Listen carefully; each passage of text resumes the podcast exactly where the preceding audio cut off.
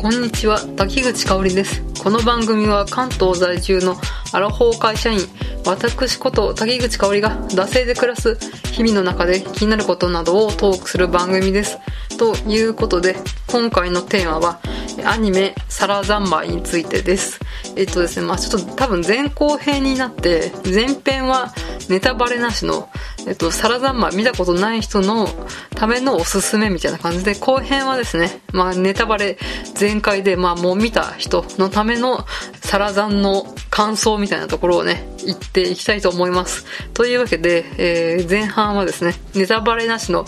サラダンマイそういえば見てなかったって人のための紹介みたいな、そういうのにしていきたいと思います。というわけでですね、作品の、えー、概要の方に入っていきたいと思います。はい、えー、サラ三昧ですね。2019年4月から6月まで、えー、フジテレビのノイタミナ枠で、えー、全11話で放送されました、えっ、ー、と、アニメーションですね。はい。監督は美少女戦士セーラームーン、少女革命ウテナ、マールピングドラム、ユリクマ嵐の生原邦彦ということで、まあ、生国監督と呼ばれている、え監督ですね。まあ、ちょっと私、前の番組で、えー、華麗なる生原邦彦の世界っていうのを、まあちょっとですね、特集会みたいなのを、えー、1時間超えぐらいでやったんですけれど、まあこのね、サラザ前もね、生原作品ということでちょっとやらねばと思ってね、撮ってるわけなんですけれど、まあちょっと作品の説明をしますと、えー、浅草を舞台に中学2年生の男の子、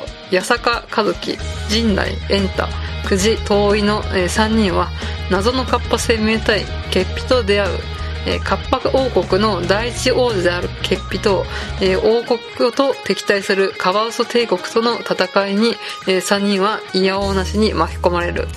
えー、物語が進むにつれ3人が抱える人に絶対に知られてはいけない秘密も明らかに。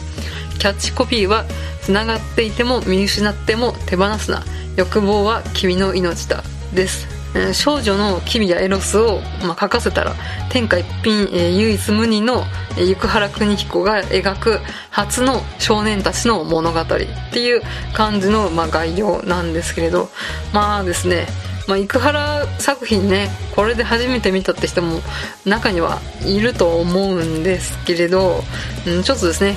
まあなんかサラザンマやってたけどそれは見なかったなみたいな人に ちょっとおすすめするポイントとしてはえー、第一にですね生原作品の中で一番サラ三昧が話数が少ないです。えっ、ともうその次はねゆりくまらしがね12話なんですけど、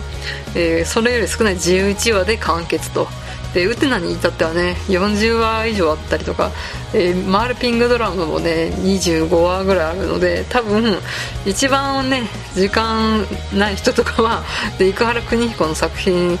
でちょっとどういうのか見てみたいなって人は、まあ、サラ三昧、えー、どうですかっていう感じですね。あとはまあこの11話っていうサクッと見られる話数なんですけどこう生原邦彦のこう、わけのわかんない世界観を手軽にさ体験できるっていう、うん、そういうね、おすすめなのかディスってるのかわかんないですけど、そういうところがありますね。うん。で、あと、こう、テーマが繋がりたいけど繋がれないみたいな、そういうね、まあちょっと現代のネット社会みたいなところもちょっとね、彷彿とさせるような、うん、キャッチコピーというか主題なんですけど、それを割とずっと一貫して書いてくれてるので、わかりやすいと思います。うん。いろいろ作品がある中で、多分、わかりやすいと思います。わかりにくいんですけど わかりにくいけどわかりやすいみたいな。うん。こうテーマを直球で言ってくれてるので、ああ、こういうことか、みたいなのがわかるんじゃないかなと思います。まあ、あとはですね、こう、生原邦彦の演出とかね、そういう美術デザインみたいなところも、こう、随所にふんだんにね、え、出てきますので、こうね、標識にあって書いてある、このあってなんだみたいな、うんとかね、こう浅草の街ってまあ観光名所なんで行ったことはある人、まあ、結構いると思うんですけど、あの浅草であって浅草でないとか、まあ、カッパのようなカエルでないようなものがこう出てきたりとか、あとはまあその、サラ三昧ってこう、少年がカッパに変身みたいなことをするんですけど、なんでカッパに変身するんだみたいなね、ほんとハテナハテナの連続なわけなんですけれど、うん。ほんとね、こう、シリコ玉を抜かれるとかね、本当に一体何を意味してんのかって、ポカーンってなること、うん、多々あるんですけど、結構ね、コミカルな部分とか、うん、テンポよく進む部分とかも結構あるので、うん、見やすいのかなと思います。ちょっとね、パッと見はね、可愛い少年たちのドタバタコメディみたいな感じにパッと見ね、見えるので、なんかちょっとちょうどね、ノイタイな枠で何年か前にやってた、釣り玉っていう、やっぱしこうね、男の子たち何人かの青春ストーリーみたいなのがあったんですけど、そういうのかなと思ってみたらなんか全然違ってびっくりしたみたいなコメントも、うん、見受けられたんですけど、まあ結構入り口のね、キービジュアルみたいなのはこう、青空を飛んでいくみたいな感じでね、爽やかな感じで入ってるので、まあ、他のね、作品に比べたらとっつきやすいのかなと思います。うん。まあ、あとはね、やっぱり、生原監督の作品ってこうね、そこはかとないエロスみたいなのと、あとグロテスクさみたいなのが結構混在するね、そういった絵作りみたいなのがあるので、まあこれもね、今回サラ三昧も、まあこのエロスの部分はこう少年たちと、あとまあ大人の男性とかも出てくるわけなんですけど、まあ主に、まあ男の子や男性が担うわけなんですけど、まあそういった、うん、世界でも、あの、大体ね、今までだったらこう女性同士の、まあ、有利的な部分とかでこうエロティズムを表現したりとかしてたんですけれど、まあ今回はですね、えー、男子たちのエロティズムだったり、こう、グロテスクさだったりとか、でもそこまでね、なんかこう、BL ビールとかしてるわけではないので、うん、そういう BL とかあんまりちょっと触れてこなかったみたいなそうでもなんとかいけんじゃないかなと思いますんで、ぜひね、あの一般のアニオタ男性とか全然アニメとか見ないんだけど、ちょっとこれはなんか話題にちょっとなったから見てみようかなって人にもおすすめなのかなと思います。うん。えーあとですね、あの、この3人の主人公みたいな感じで男の子が出てくるんですけど、個人的に一番推しというか、まあ、感情移入しやすいのが、まあ、あの、メガネのちょっと内気な男の子のエンタ君っていう子がいるんですけど、その子が結構ね、人間味があって、面白い、面白いっていうか、うん、応援したくなるキャラクターなのかなと思います。ちょっとね、途中、え、そんなことしちゃうのみたいなのもあるんですけど、やっぱしね、こう、えー、成長途中の男の子ならではみたいなところも結構書かれたりとかしてるので、うん、この3人のうちの誰か1人に注目して見ていくっていうのもいいのかなと思います。あと、えっ、ー、と、生原作品は、こう、やっぱり女の子がめちゃめちゃ可愛いんですね。で、今回はね、まあ、ヒロインみたいな感じで、なんかこう、浅草のご当地アイドルのサラちゃんっていうアイドルの女の子が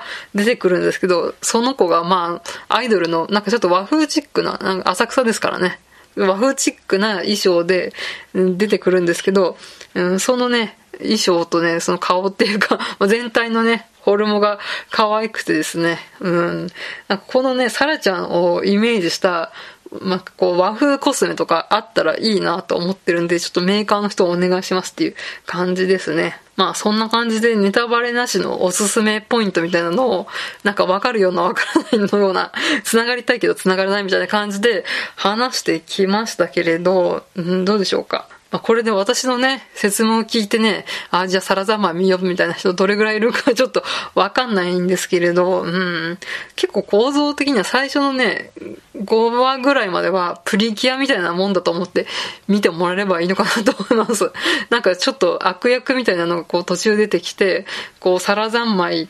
っていう、まあ、その必殺技じゃないですけど、なんかカッパに変身することによってこうできる、出る、うん、必殺技をね、食らわしてそのね、敵みたいなのを倒すみたいな一連のね、流れがね、やっぱセーラームーンの、えー、元々は監督ですので、なんかそういったフォーマットを使いつつも、なんかこう独自の世界観を表現してるっていう、そういった監督です。うん。